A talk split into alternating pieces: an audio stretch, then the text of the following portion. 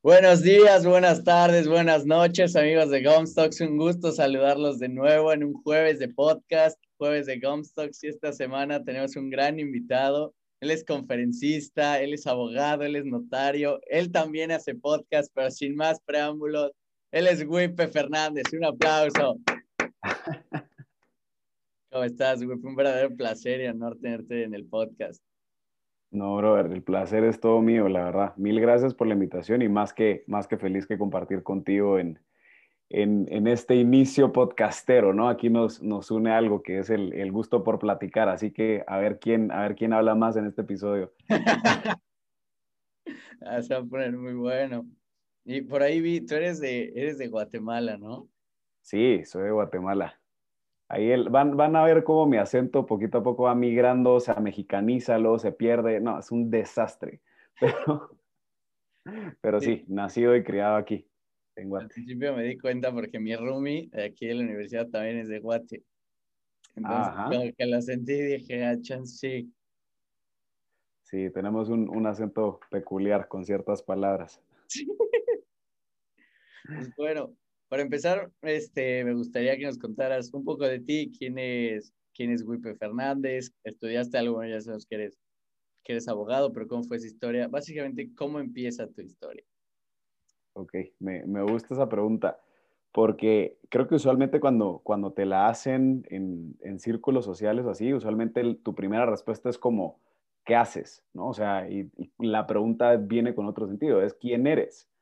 Pero lamentablemente creo que, que, que, caemos en querer presentar una máscara de conformidad con lo que nosotros hacemos. Entonces, ponte yo te digo, soy abogado y automáticamente la gente piensa, no, pues es un hombre formal, muy seguro, que argumenta, ¿no? Pero eso al final de cuentas no es la esencia. Lo único que estás como creando a través de decir lo que tú haces es pues una máscara, ¿no? Entonces, cuando me hacen esa pregunta, primero me gusta aclarar ¿no? que, que por más de que mi carrera y todo pues sea derecho y, y luego pues también me, me, dedico a ser notario aparte de podcastero, pues no me gusta que la gente piense como, como un concepto errado de, de, tu personalidad, pues porque al final de cuentas creo que vienes con una personalidad muchas veces distinta a lo que tu profesión o a lo que te dedicas.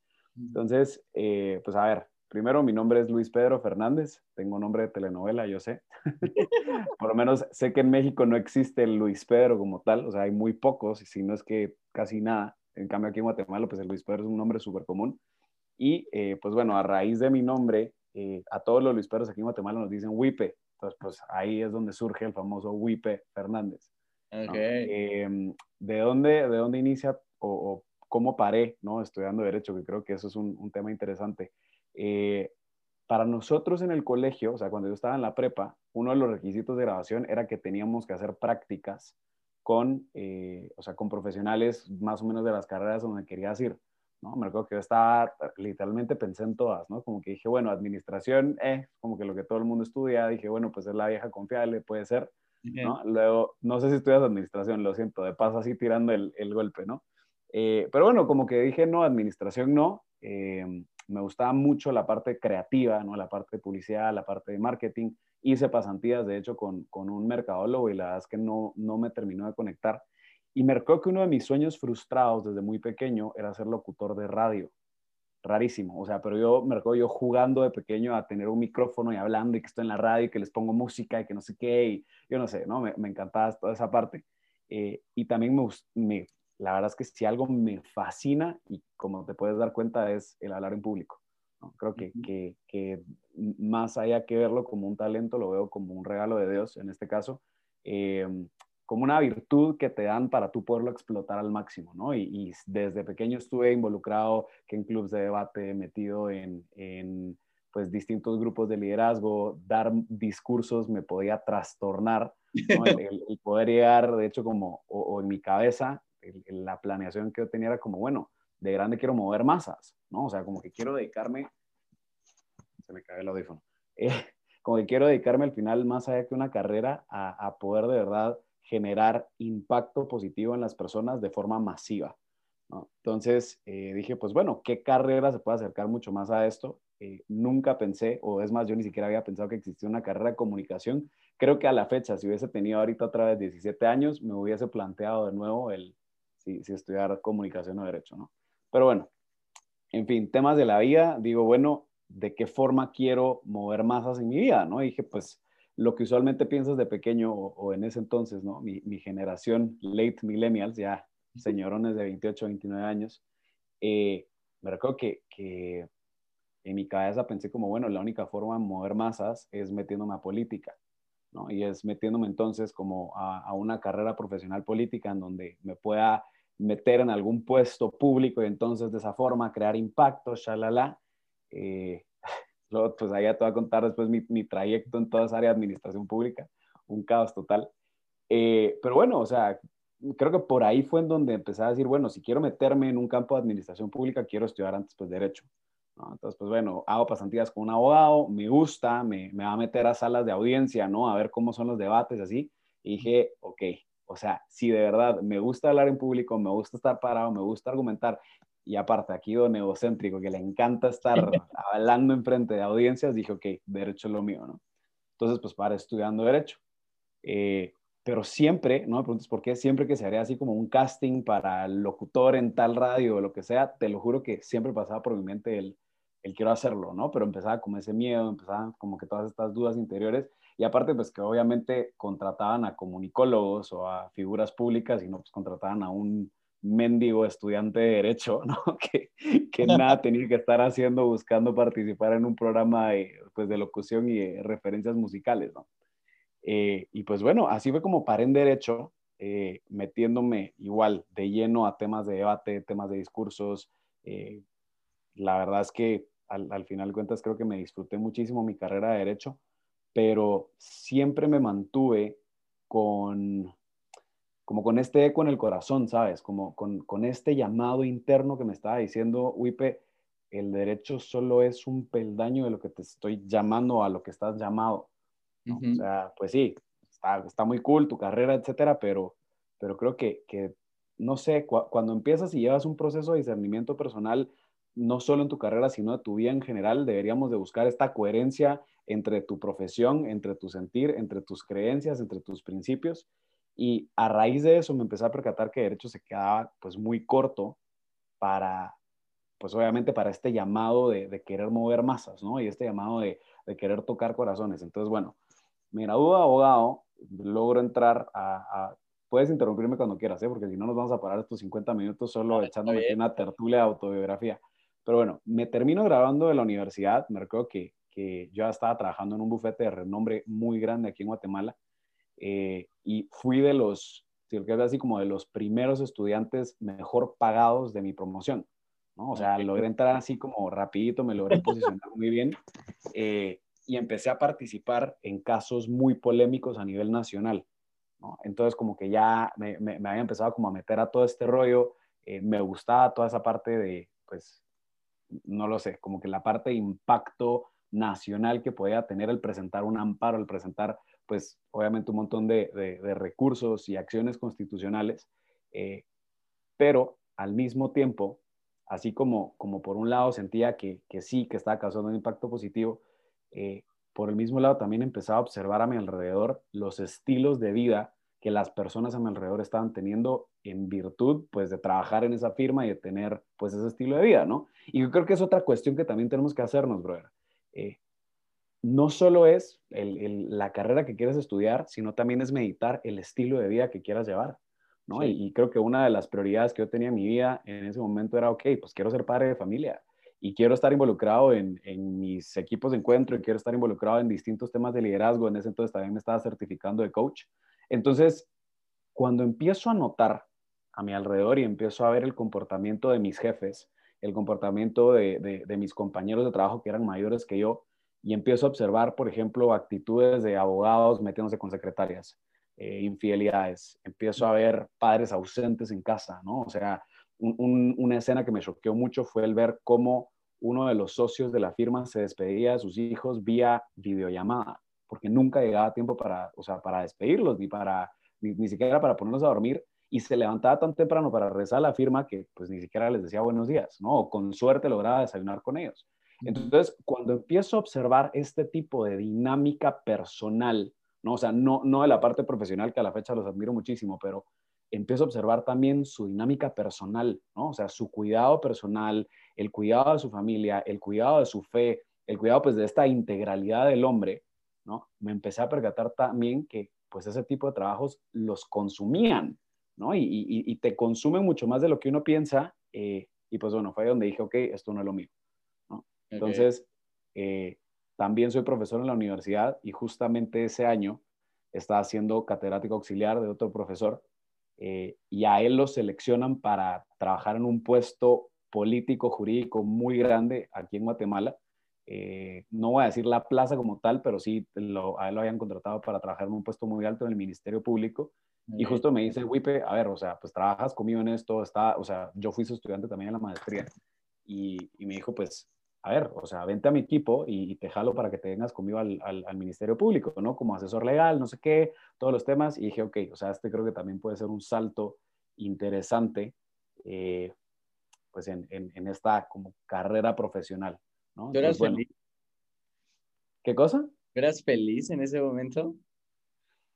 Uf, me haces una pregunta complicada porque justamente en esos años yo estuve en discernimiento vocacional. O sea, de hecho también estuve como pensando en dejarlo todo, ¿no? O sea, en, mandarlo todo a la jodida y decir, no, pues bueno, o sea, voy a servir a ver si no me están llamando a la vida consagrada o así. Pero aparte también el, con la frustración de todo lo que estaba dejando atrás. O sea, a ver, quiero dejar algo muy claro y es que en, en la carrera de derecho no solo es muy competitivo entre nosotros y, y que hay, hay tantos abogados a nivel mundial, ¿no? pero también eh, creo que en ese entonces mi soberbia estaba muy alta, ¿no? Y, el ego estaba a tope. Entonces, para mí ser a mis 22, 23 años de, de mi generación, de los abogados mejor pagados, el que mejor puesto tenía, el que ya tenía su secretaria, su asistente, el que ya se sentía, pues, aquí decimos chichudo, ¿no? O sea, el que así con el pecho inflado diciendo, cabrones, mírenme, tengo mi propia oficina, ¿no? O sea, mi propio espacio donde me pueden ver y tenía compañeros de clase que no ganaban ni un tercio de mi sueldo,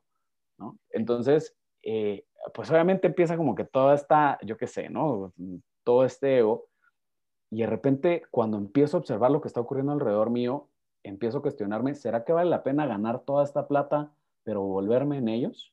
O sea, ¿será que, que de verdad todo lo que estoy ganando, todo lo que mi ego está creciendo, la carrera profesional que estoy asumiendo, valdrá la pena, pero sacrificando otros temas que también son súper importantes, como lo que es la familia, como lo que es mi fe, como lo que es el resto de mi formación integral, o debería buscar otro lugar.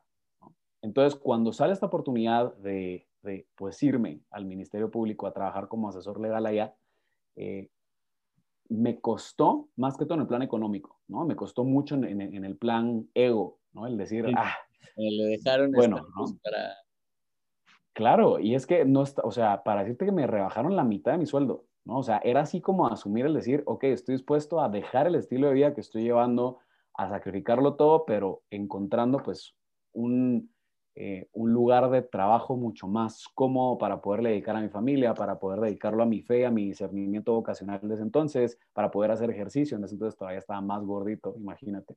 Entonces, pues, no sé, como que dije, ok, todo casa perfectamente para que sacrifico la parte económica, pero el resto de mis áreas integrales, pues, pueden seguir creciendo. Entonces, pues, bueno, me voy a trabajar al Ministerio Público. Eh, ahí me toca empezar a trabajar muy de la mano con toda la parte de atención a las víctimas. ¿No? Y, siete años atrás de, de, que me hubiesen contratado al Ministerio Público, yo también había hecho unas pasantías ahí y me tocó meterme a trabajar en una Fiscalía de Delitos contra la Mujer, especializado en feminicidios.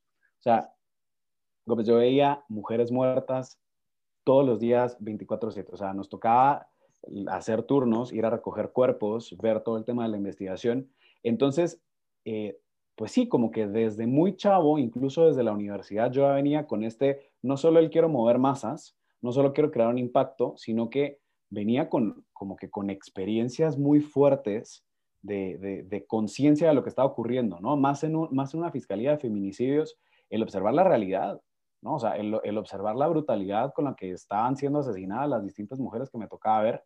Eh, soy el único hombre de mi familia, ¿no? O sea, yo tengo dos hermanas, entonces pues también era así como el decir, a ver, o sea, eh, soy el único hombre, estoy consciente del riesgo que mis hermanas también pueden tener en la calle y aparte todavía estoy teniendo que trabajar en una fiscalía especializada en feminicidios y luego después me voy a trabajar al Ministerio Público directamente a, pues también a, a, trabajar el tema de atención a la víctima, ¿no? ver todos los procesos de, pues al final cuentas de cómo trataban a, niñas y a mujeres abusadas sexualmente, ver pues obviamente toda esta atención integral que hay que dar a las, distintas personas, obviamente desde una perspectiva, desde una perspectiva pues constitucional y legal, pero te toca ver una realidad muy distinta, ¿no? O sea, te toca ver una realidad a la cual no estaba pues acostumbrado. Eh, y pues sí, o sea, empiezo como también a, a, generar carrera al Ministerio Público y de nuevo, ¿no? O sea, me, me topo otra vez con un choque de realidad en donde, ok, pues ya no era lo económico, ya no era pues la, la parte integral, pero era un, estás atendiendo al llamado al cual te sientes en este momento, ¿no? O sea, de verdad estás haciéndole o dándole respuesta a lo que sientes que la vida te está llamando a, ¿no? Y, y, pues bueno, o sea, cuando ya empiezas a conectar los puntos y todo, eh, ya ahorita viéndolo para atrás, digo, pues bueno, tuve que haber pasado por todo esto para poderlo vivir, ¿no? Entonces, eh, Termino de trabajar en el Ministerio Público, empiezo a, aplicar a distintos trabajos y, oh sorpresa, cae pandemia. Y entonces fue un año, cabrón, no sé si puedo decir malas palabras en tu, podcast, ¿no? Pero, pero de verdad que el año de pandemia, o sea, el año pasado fue un emocionalmente un caos, ¿no? Porque no solo de haber estado en un superpuesto antes, luego a pasarme un puesto con, un salario menor, pero con un impacto personal muy fuerte, a luego quedarte sin nada, ¿no? O sea, de verdad quedarte en, este plan pues completamente desempleado, eh, buscando trabajos en plena pandemia, obviamente la gente no estaba contratando. Sí, sí, sí. Entonces, eh, pues sí, como que de repente la parte profesional se empezó a tambalear, la parte pues familiar también, ¿no? O sea, como que todo se empezaba a, tambalear. Eh, y justamente, bueno, aquí voy a darle mérito a, a, una niña con la que estaba saliendo, Em, como yo me había empezado a especializar en coaching y así, me estaban invitando ya como que a, ir a Costa Rica, a México, a dar como distintas conferencias, ¿no? Entonces, eh, viene esta niña con la que estaba saliendo en ese momento y me dice, Wipe, ¿por qué no lanzas un podcast? O sea, ahorita tienes tiempo, ¿por qué no creas tu contenido? Y empiezas pues a, eh, a ver si, si mm, o sea, a, crear un contenido positivo, ¿no? Aprovechando que todo el mundo está encerrado en sus casas, pues creo que lánzate un podcast. A Hay suficiente tiempo, sí. Bueno, te puedo decir que en ese momento, y estoy seguro que tú también lo sentiste, ¿no? Pero para muchos de nosotros cuando vienen este tipo de propuestas y en efecto venía ya un llamado atrás y un anhelo a querer ser locutor de radio y así, pues uno quisiera pensar que tu respuesta principal es sí, o sea, jalo, me apunto, ¿no? O sea, ¿a dónde firmo? Se me arraló.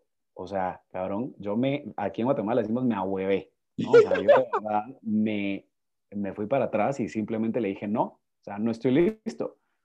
Y en mi cabeza decía, ¿cómo puede ser tan estúpido si hace ocho años estabas aplicando a ser locutor de radio? ¿Por qué jodidos no te estás apuntando a lanzar un podcast, no? Pero bueno, la cosa es que le digo que no, le digo, a ver, o sea, no tengo contenido, no sé ni siquiera qué chingados voy a hablar, o sea, es muy distinto pararte, o sea, como que es muy distinto pararte en un escenario y, y pues hablar de los distintos temas a los que te invitan a tener que crear un contenido semanal. Y, no es de, ay, pues voy a hablar para referir música. A ver, o sea, soy un, soy un abogado, ¿qué jodidos voy a estar hablando pues, de temas Entonces, bueno, le dije, ¿sabes qué? Déjame pensarlo. O sea, déjame ver, voy a, voy a pues, ponerlo en oración, meditarlo, ver qué pedo, eh, y pues ahí te cuento. ¿no? O sea, igual estaba saliendo con ella, entonces pues era un tema que recurrentemente salía. Eh, y para mí uno de mis métodos de meditación eh, es muy raro, yo sé, pero es subirme la caminadora al gimnasio y empezar a correr, ¿no? no sé, como que me, pongo a correr, a escuchar música, entonces pues ya en ese momento mi cabeza empieza como a ordenarse y decir, bueno, pues qué onda, ¿no? Eh, creo que también lo veo hasta como un momento espiritual, o sea, ni, siquiera es como una parte solo como física y, ordenarme, sino también para mí es un momento de mucha conexión también espiritual, ¿no? Entonces como que estaba en este, en este mood muy deep, eh, como que muy profundo, ¿no? y pues bueno, o sea, dije, a ver, o sea, ¿por qué tengo un eco tan profundo en mi corazón que me está pidiendo que lance, o sea, que me aviente? ¿no? Y... es, lo que te iba, a preguntar hace rato, que, o sea, avanzando como abogado y viendo las oportunidades de, de, ser locutor, no había, o sea, no, era, no había como algo que te llamaba así como que corazón diría como, vas. No, y a ver, o sea, te lo juro que, que, que por más que sí quisiera, pues obviamente había cierto miedo, ¿no? O sea, el miedo al que dirán, el miedo a la exposición pública, el miedo, pues obviamente a, que tu contenido va a ser sujeto a críticas, ¿no? O sea, obviamente hay gente que no le gusta tu contenido y sabes que te va a criticar. Eh, y también que podía existir la posibilidad que nadie te iba a escuchar, ¿no? O sea, porque el hecho de decir, ay, pues bueno, voy a lanzar un podcast, muy probablemente yo qué sé, tal vez tu mamá y tu hermanito lo van a escuchar, pues ya ahí muere, ¿no? Entonces, pues en ese momento, ¿no? O sea, en ese trip espiritual que me estaba echando mezclado con sudor, em, te juro que, que, sentí un eco en el corazón muy fuerte que me decía, a ver, Wipe, o sea, creo que es momento como de atar los, los, los o sea, como que los nudos, ¿no? O sea, de, de ir viendo el, el, hilo conductor de tu vida. Eh, tienes estudios en coaching, eres conferencista, interna o sea, eres conferencista internacional, o sea, has ido a dar pláticas a distintos lados. Tengo formación también, pues, en temas de teología del cuerpo y en, en sanación espiritual. O sea, tuve la oportunidad de irme a Miami, de hecho, a tomar unos cursos de sanación espiritual, a entender toda esta, como que todo este trasfondo. Eh, pues ya tenía más o menos como unos cuatro años de ir a terapia, ¿no? Entonces, pues también tenía como que toda una base psicológica detrás. Y justamente eh, fue, me recuerdo que fue por las fechas del 9 de marzo, que te recuerdas que en México el año pasado pues hubo este paro nacional en donde las mujeres pues no querían salir a la calle para concientizar pues el abuso, pues el abuso sexual a las mujeres, la violencia de género, etcétera, ¿no? Obviamente, siendo México, toda esa eh, campaña llega a Guatemala, ¿no? Y, y, pues bueno, o sea, ahí fue creo yo en donde se, se, me encendió el foco, ¿no? El Espíritu Santo ahí creo que fue el encargado de, eh, pero te juro que fue en ese momento en donde en donde salió el, ok, o sea, es un podcast de masculinidad. ¿No? ¿Por qué? Porque creo que en este momento, habiendo una concientización y una sobreinformación de, de la violencia de género, el hombre que de verdad está consciente de esto se va a cuestionar qué tengo que hacer yo, o sea, cómo puedo formar yo parte. Y habiendo un discurso tan fuerte, ¿no? o sea, habiendo un discurso tan fuerte en donde se nos acusa como que nosotros somos el problema, en donde se nos acusa que, que, que la única solución para poder solventar la violencia contra la mujer es literalmente eliminando al hombre, eliminando su masculinidad, eh, fue ahí en donde dije, ok, pues sabes qué, me voy a lanzar, ¿no? O sea, ok, me apunto, voy a lanzar un podcast específicamente de masculinidad saludable, eh, mezclando, ¿no? Pues todas las partes, pues, integrales del hombre, ¿no? Mezclando una parte espiritual, mezclando una parte, pues, pues mucho más emocional, una parte psicológica, eh, toda también una, un estudio antropológico y sociológico del hombre, y dije, pues bueno, o sea, lancémonos.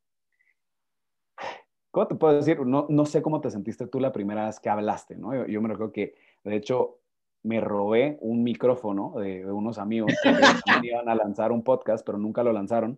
Entonces les pedí prestado el, el, micrófono y a la fecha no se los he devuelto. o sea, ya tengo, ya tengo otros micrófonos, pero ese no se los he devuelto. Entonces que me, me robé ese micrófono y te juro que cuando me lo puse enfrente, pongo el, el, el programa para empezar a grabar el podcast y se me hizo uno en el estómago. O sea, dije, ¿qué chingados estoy haciendo? y, y, creo que en el primer episodio, no sé si lo has escuchado, como que yo me siento estúpido hablándole a un micrófono y nadie me está viendo en este momento y pues bueno, o sea, estoy teniendo una conversación conmigo mismo.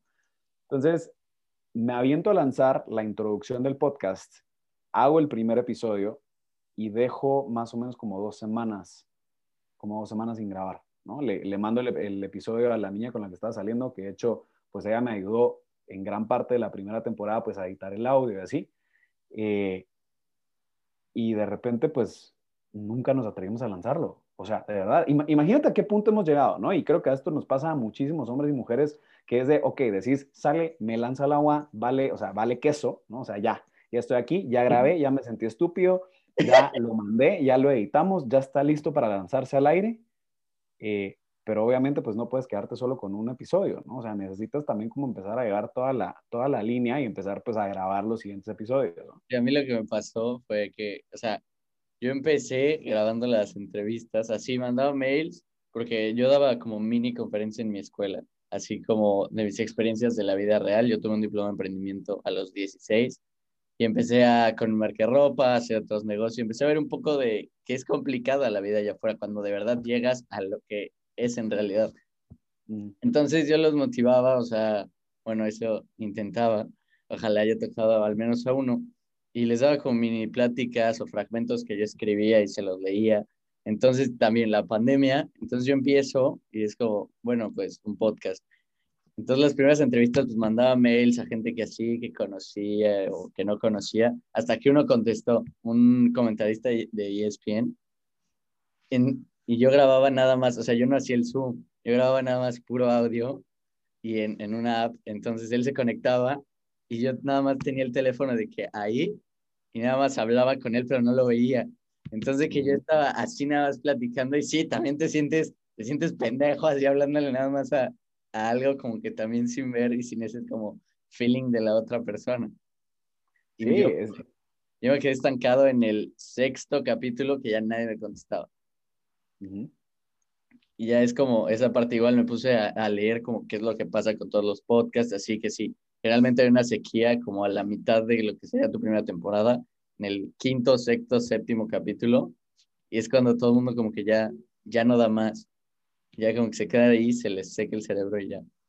No hacen más. Sí, no, por eso es que, o sea, a mí desde que me propusieron lanzar el podcast, dije, brother, ¿cómo chingados me voy a inventar o sea, 20 episodios de algo que tenga sentido? O sea, no, sé, como que, como que sí fue muy raro un poquito el, el, el discernir todo esto, ¿no? Pero bueno, la cosa es que me quedo dos semanas sin grabar porque dije, o sea, me, me dio, me ahuevé, ¿no? O sea, me dio miedo todo este rollo.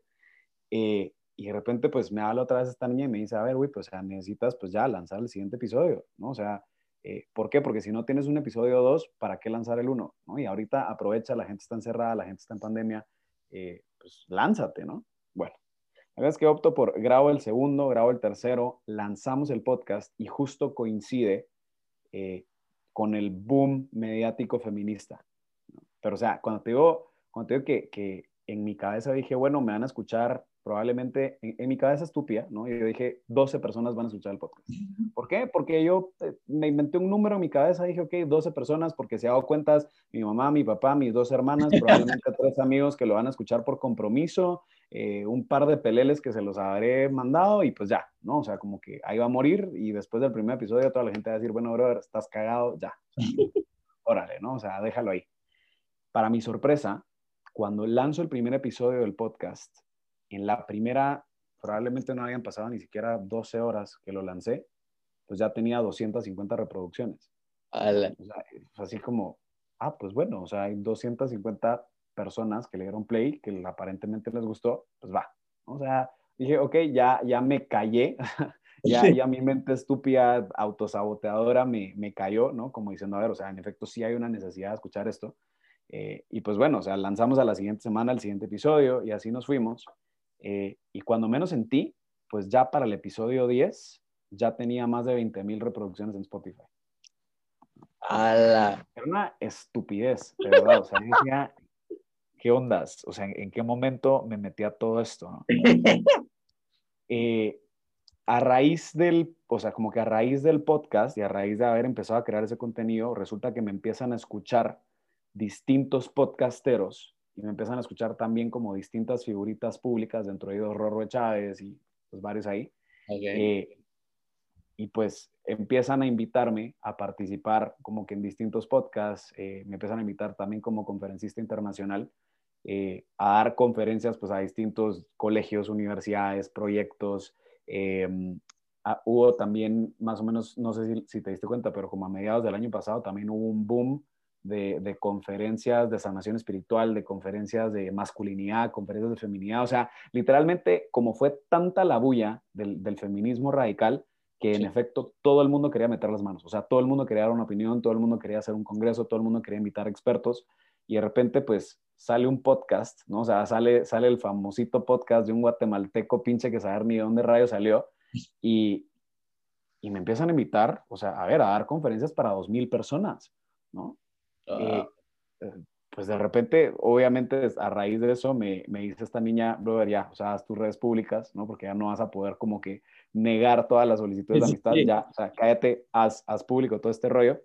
Em, y pues bueno, en un lapso de cuatro meses, llegué a dar más de 150 conferencias internacionales. Ah, o sea, me estaban invitando a todos lados, me tocaba pues agendar de repente cuando sentí tenía agendadas charlas para abril 2021, estando en julio, ¿no? O sea, brother, te juro que era ridículo el, el, ver al final de cuentas la sed que tenía la gente de escuchar temas de masculinidad, pero ojo, o sea, una, temas de masculinidad en donde podíamos hablar obviamente de la realidad, ¿no? De, a ver, o sea, no somos tampoco, ni, ni, somos las víctimas, ni tampoco somos los victimarios, pero en efecto sí somos personas heridas, ¿no? Y el machismo también nos ha afectado a cada uno de nosotros y nos ha marcado nuestra historia. Entonces, justamente pues sale este podcast que intenta por lo menos abarcar de, una forma integral la vida del hombre, ¿no? En donde pues tocábamos, tocábamos temas emocionales, tocábamos temas antropológicos, sociológicos, eh, cosas que, que, en efecto como hombres vivimos y de repente pues empezó a reventar ese rollo, ¿no? De hecho, pues terminamos la primera temporada, nos dimos un receso de dos meses y lanzamos la segunda, ¿no? Y ya fue en la segunda donde pues ya empezaron invitados ya de mucho más renombre a meterse. Eh, y cuando menos sentimos, o sea, ya era así como, ok, ya íbamos por la conferencia 200 a nivel internacional. Ya estábamos punteando como el podcast número 8 en, Trending Podcast a nivel México. Éramos el podcast número uno en Guatemala, El Salvador, Honduras, Argentina y Paraguay en temas de sexualidad. No, o sea, como que de repente te, te, empiezan a llegar así como, como mensajitos de, los distintos, de las distintas plataformas en donde se iba subiendo el podcast. Y te lo juro que, que hubo un momento en donde me detuve y simplemente dije, ok, ¿hacia dónde va esto? O sea, es, es, es, es imposible el, el, no sorprenderte de cuando, de cuando en efecto le obedeces a ese eco que está en tu corazón y, y aceptas el reto. ¿no? Obviamente no descuidé tampoco la parte legal, o sea, ahorita pues ya estoy trabajando como abogado y notario en otro lado, eh, pero no podía descuidar esta parte, ¿no? Y, y, solo con el hecho de, de, de, ver hacia atrás y decir, por algo estuve en, estas fiscalías que habían feminicidios. Por algo estuve viendo temas de atención a la víctima, por algo estuve metiéndome en temas de coaching, de sanación espiritual, de teología del cuerpo, por algo pues también soy abogado, ¿no? De, poder estructurar bien tus elementos y aprender a hablar de una forma correcta. Eh, y, es ahí donde dices, pues a ver, o sea, de verdad, todas las experiencias de tu vida tienen un porqué, ¿no? Y creo que ese es uno de los aprendizajes más grandes que he tenido, es todo lo que has vivido tiene un porqué. Y es tu decisión el decidir si esa cruz que estás llevando o ese dolor que estás llevando, si no le ves un propósito o se lo ves. Entonces, eh, pues bueno, esto yo sé que es totalmente fuera del, podcast como tal, pero eh, me invitan también después a, compartir mi testimonio, ¿no? O sea, de hecho llegan, llegan a, invitarme en varios podcasts, en varios programas, en Instagram Lives, en, incluso en otros podcasts y me dicen, Wipe, pues queremos que nos compartas el, tu testimonio personal, ¿no? O sea, de dónde surge esta búsqueda de ser un caballero del siglo XXI y dónde, de dónde sale, ¿no? Esta, esta iniciativa que pues obviamente no solo, no solo es una iniciativa de un anhelo en mi corazón, sino que pues creo que mi historia personal también me llevaba a eso, ¿no? Entonces me atrevo el año pasado a contar mi testimonio personal y que pues obviamente no, no tengo ningún problema con decirlo también en este podcast. Y es que eh, para mí todo el tema de empatizar con la violencia de género me fue muy fácil porque yo soy sobreviviente a abuso sexual. O sea, para mí, de mis 4 a mis 12 años, yo fui abusado múltiples veces por distintas personas, tanto hombres y como mujeres. Eh, que eso para mí como que forma parte de mi historia y formaba parte de este bagaje emocional que me tocó trabajar durante mucho tiempo, ¿no? Pero fue después y fue, fue a raíz de, de entender cómo incluso una herida tan profunda como lo que es una violación, ¿no? o sea, no estamos hablando de algo light, el, entender, ok, o sea, de este muchachito, ¿no? Este, de este niñito que fue abusado sexualmente durante tantos años, que después se convierte en abogado, que después asume puestos públicos, que después, eh, pues obviamente se em, empieza a ver la realidad mundial de, la violencia de género, la realidad de, de, todo lo que está ocurriendo, y aparte todavía con un eco muy profundo en su corazón de querer ser voz, tanto de hombres como el resto de personas que quieren hablar de estos temas, eh, pues bueno, ¿no? O sea, e, es aquí en donde como que empiezas a darte cuenta del el llamado al que estás diseñado, ¿no? Y, que creo que vale la pena el, el, que tanto hombres como mujeres nos demos cuenta y, y hagamos este, este, examen de retrospectiva, el decir, ok, ¿hacia dónde me está llevando mi vida? ¿no? Entonces, a raíz de esto, eh, pues obviamente te puedes imaginar cómo teniendo un podcast como que de esta envergadura, eh, que estaba pegando tan fuerte, dando conferencias internacionales de temas que, que obviamente a los hombres y a las mujeres les, pues les detonaba hablar de sus heridas, ¿no? Entonces me empezaban, brother, te lo juro que fácil yo recibía unos 40 mensajes diarios de hombres y de mujeres contándome sus historias personales. Pero cabrón, o sea, yo quisiera decirte que, ay, no, pues yo tengo el estómago porque yo fui sobreviviente a abuso sexual y entonces me las puedo llevar de que yo fui el que más sufrió. A ver, o sea, unas historias yo decía, de verdad, agradezco a Dios que no te hayas pegado un tiro. O sea, historias súper, súper trágicas. Y que, pues obviamente ahí en ese momento, y, para nosotros que somos creadores de contenido de valor, ¿no? Cuando empiezan tantas personas a abrirse contigo, llevas una responsabilidad muy grande. Primero porque no eres psicólogo, no eres profesional de la salud emocional, o sea, tú no estás facultado para poder dar consejo. Y, era una responsabilidad tan grande el decir, a ver, brother, o sea, ¿de dónde chingados le voy a decir a este chavo que está pasando por una situación todavía más fuerte que la mía, el yo recomendarle algo? O sea, yo no tengo la autoridad para poderlo hacer. Entonces, empiezo a platicar con otros creadores de contenido de valor que me decían, uy, pero estoy igual. O sea, yo también recibo mensajes de gente que no sé qué chingados decirles. O si les digo algo, pues siento que, que, que caigo en justamente en atentar en contra de ellos. ¿no? ¿Por qué? Porque, pues sí, o sea, tú no manejas toda esa parte emocional, ¿no? Por más de que tengas estudios de coaching, pues no eres psiquiatra, no eres psicólogo. Sí, no. No, eres director espiritual tampoco. Sí, o sea, de verdad, o sea, era un tema muy heavy.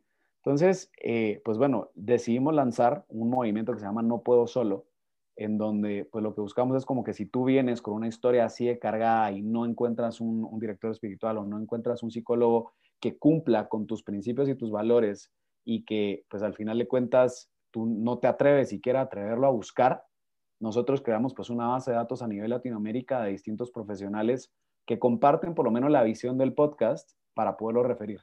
¿no? Entonces también nos empezamos a enfocar mucho como en la salud mental del hombre, ¿no? que es súper primordial y que el hombre se descuida muchas veces. Ay, juelachas, se me están cayendo los audífonos. Eh, pero al final de cuentas como que el hombre se descuida mucho en la parte emocional. ¿Por qué? Porque el machismo no te deja decirte cómo te sientes. ¿No? O sea, nos han restringido a decir o estoy feliz o estoy enojado, pero no tienes permitido sentirte triste, no tienes permitido sentir miedo, ¿no? Entonces, ah, pues obviamente empezás, empiezas a detonar la parte emocional de tantos hombres y que no los puedes atender, ¿no? Entonces era una responsabilidad tan grande que fue de, ok, o sea, iniciemos una red de profesionales, de directores espirituales que puedan atender a toda esta gente.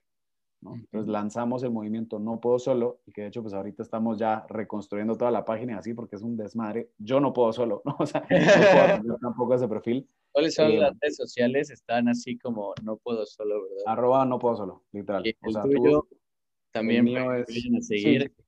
Sí. bajo Fernández, sí. Y arroba un podcast es el del, el del podcast de masculinidad. Pero bueno, la cosa es que, que surge también este movimiento de, de ayuda emocional al hombre y, es ahí en donde te empiezas a dar cuenta, ok, hacia dónde te está llevando también la vida. ¿no? Y, y, para mí personalmente, yo no, no, no, quisiera decirte que me siento un hombre exitoso, eh, pero sí me siento un hombre pleno, por lo menos en, en, en, haber obedecido al llamado que yo sentía.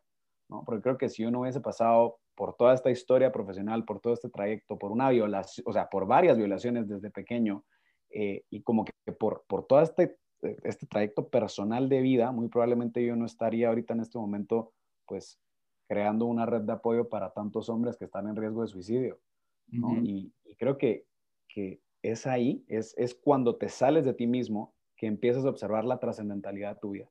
¿no? Y esto te lo decía Víctor Frankl, te lo dicen muchísimos autores en donde te dicen ¿no? que el sentido de tu vida inicia en el momento en el que sales de ti mismo. O sea, en el momento en el que tú empiezas a darte cuenta que tu vida es mucho más trascendental porque le estás cambiando la vida a alguien más, es ahí en donde empieza todo a tener sentido. Entonces, independientemente de la, de la vocación, de la profesión que, que, tú tienes o el llamado personal que tú tienes, eh, todos estamos llamados a hacer ese don. O sea, todos de verdad estamos llamados a ser capaces incluso de dar nuestra vida por aquellas personas que amamos o por aquellas causas que nos están de verdad moviendo por dentro. Correcto. Y qué, una pregunta, ¿qué les dirías a esos que todavía no encuentran el llamado? Porque encontrar una vocación, una pasión es algo muy complicado y hay quienes las encuentran hasta ya en, un, en una parte de su vida ya donde ya no eres igual, ya no tienes la misma energía. O sea, ¿cómo, cómo le escuchas? O sea, cuando, porque de verdad hay mucha gente que luego está en duelo y que dice como, no, es que no encuentro. O sea, no, ¿dónde está? Sí, a ver, y, es una pregunta muy fuerte porque mucha gente ni siquiera la iba a encontrar vivo. O sea, hay gente que se muere y nunca encontró su llamado.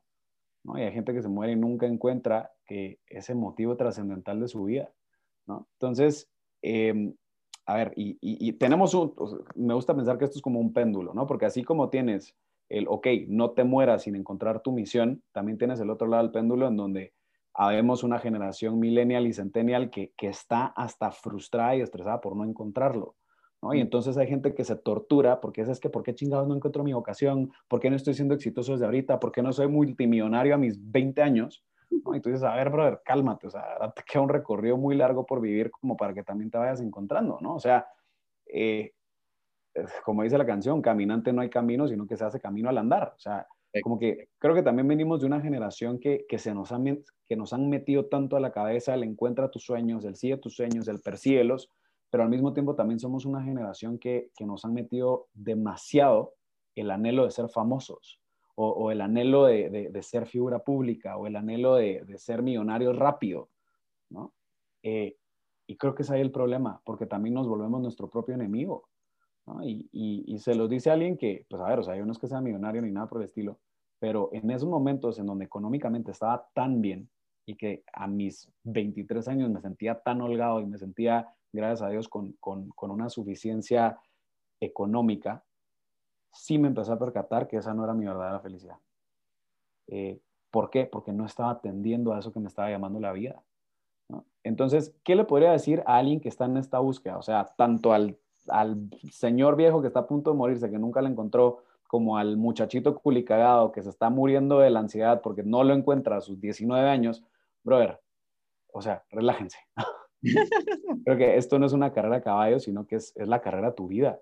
el, dejar de observar a todas las personas a tu alrededor eh, y observar también tu camino y entender que tu camino es único y es hermoso tal y como es diseñado para ti.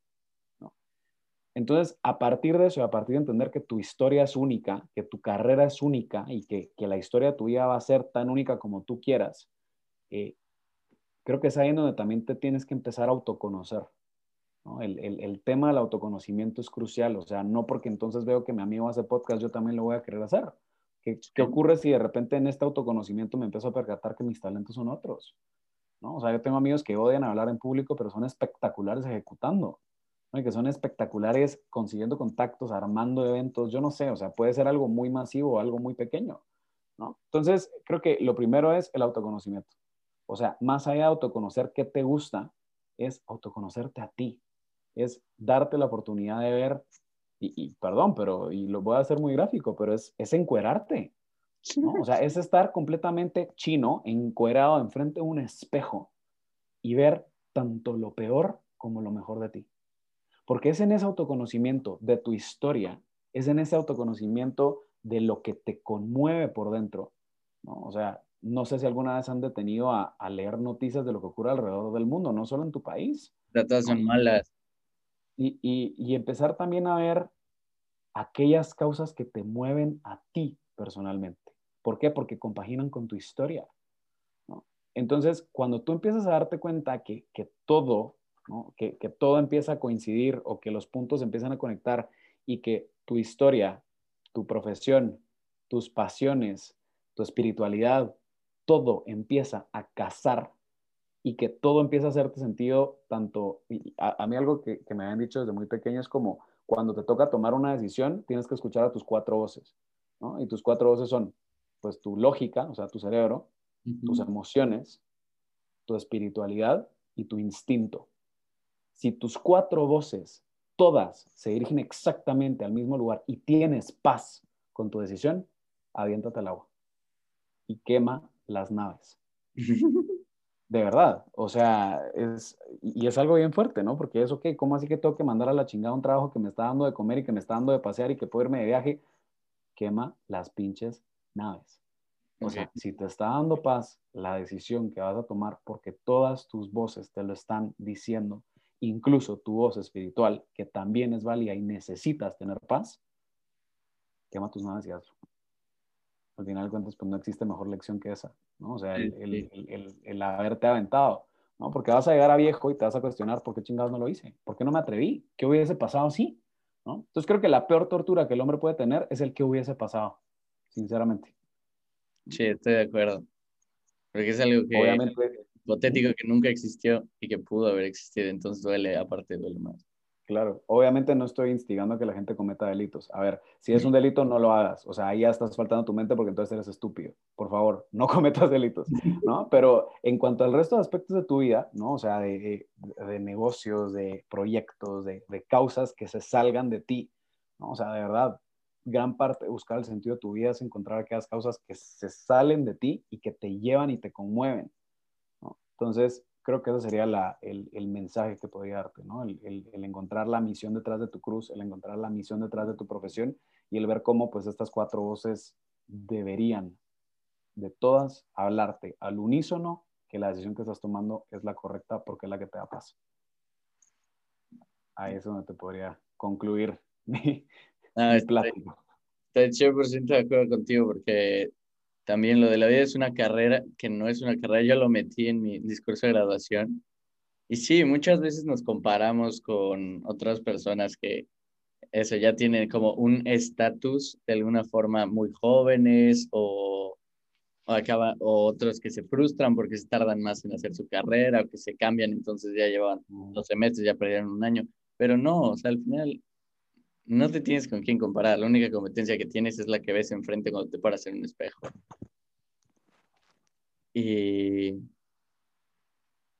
entonces yo les diría eso, que no, que la vida no es una carrera y que estén tranquilos, porque al final, igual si le hacen caso a su corazón, van a ver que, que esa es la, que les va a dar señales de cuál va a ser su vocación y de cuál es. Claro, y creo que eso, y aparte aprender a buscar mentores de vida. O sea, no solo busques jefes, busca mentores, o personas que te enseñen, personas, y, y, observa el estilo de vida que lleva tu mentor. O sea, no solo porque, no, no solo porque trabaje en el mismo gremio que tú, deberías de seguirlo al 100%, sino observa también la integralidad de la vida de las personas con las que te estás asesorando. ¿no? Creo que eso, eso también te puede decir mucho detrás. Entonces, aparte de que tu camino es propio, no descuides la oportunidad de poder conocer a otras personas que están llevando un mismo rumbo o un rumbo parecido para poderte informar y darte cuenta si es por ese lado en donde quieres ir. Siempre. Ahí, eso podría agregar. Estoy de acuerdo. Y pues bueno, vamos a pasar a la parte final del podcast. Esto es más sencillo. es, es un juego. Ok. Aquí, aquí en Gomstock le llamamos Rapid Fire. Está muy sencillo. Yo tengo, yo voy a poner el cronómetro. Vas a tener un minuto y yo aquí tengo una lista de palabras. Entonces, si, cuando yo te digo una palabra, tú respondes con lo primero que se te venga a la cabeza. No importa lo que sea, puedes decir lo que quieras. Siento que va a decir muchas estupideces, pero está bien. o sea, un ejemplo. O sea, yo te digo, este, no sé, sueño. Burbujas. Esa es la primera que te venga la... Muy bien, ¿estás listo? Empezamos cuando diga la primera palabra. Podcast. Hombre, hombre. Spotify. Masculinidad. Un podcast. Wipe Fernández. No puedo solo. No estás solo. Gomstocks. El mejor podcast. Domingos de vacío. Eh, llena tu vida. Religión. Una puerta a la felicidad. México. Guatemala. Escuela. De la vida. Abogacía. Vocación. Dios. Llamado. Micrófono. Miedo. Universidad. Ay, lecciones. Guatemala. México. Deporte. Deporte de autodominio. Muy bien, se acabó el tiempo. Vamos a ver cuántas, cuántas tuviste, en qué lugar te pones de leaderboard. 2, 3, 4, 8, 9, 10, 11, 12, 13, 14, 15. Muy buenas. Son muy buenas. Estoy, si no me acuerdo mal, vas a poder revisar el leaderboard en el Instagram de Comstocks. Si no okay. me acuerdo, estás por ahí entre el segundo y el tercer lugar. Entonces está, está muy bien. Qué risa, ok. Voy a revisar tus redes a ver de qué se trata este, este rollo. no, hombre, pues muchas gracias. Aquí termina el Gomstock de esta semana. De verdad, gracias por acompañarnos esta semana. A ver si armamos luego una segunda parte para platicar un poco más a fondo de los temas de la masculinidad. Estaría interesante. Y... No, pues feliz. Feliz de acompañarte, bro. O sea, usted póngame fecha y ahí me va a tener. Va, me parece perfecto. Pues ya está, vayan a seguir a sus redes sociales. Estás como wipe-fernández en Instagram. El podcast en Instagram lo pueden encontrar como un podcast. También pueden buscar No Puedo Solo. ¿Y algo más que quieras agregar? Pues nada, compadre, más que feliz de haberte acompañado y mil gracias por la invitación. No, hombre, muchas gracias a ti por compartir su historia. Pues bueno, los vemos la próxima semana con un nuevo podcast. Ojalá hayan disfrutado este y no se olviden, inspírense y déjense inspirar. No, inspiren y déjense inspirar. Nos vemos la siguiente semana. Estén bien.